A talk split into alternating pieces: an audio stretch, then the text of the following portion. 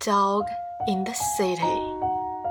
Many dogs live in cities, but we don't see all of them. It's late at night in a big city. Pet dogs sleep inside on soft beds or warm floor. Outside, a wild dog called a coyote walks up. Coyotes live in cities all over North America. Once, coyotes only lived in the countryside. Pet dogs and coyotes are similar, but they aren't the same.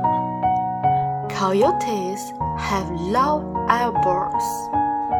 Dogs have deeper chests. Coyotes also look like other dogs. In the country, coyotes leave their dens to hunt in the daytime. City coyotes sleep during the day and go out hunting at night when people and pets are inside. Coyotes are good for the city because they catch rats and mice. Coyotes are shy. Most people and pets will never see a coyote. But if pet food is left outside, a coyote may smell it and come near.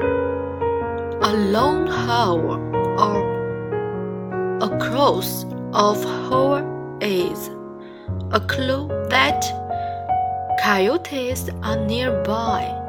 Coyotes live in packs. One coyote is the alpha dog. When new coyotes move into the territory, the pack may fight them. Then the losers move on to a new neighborhood.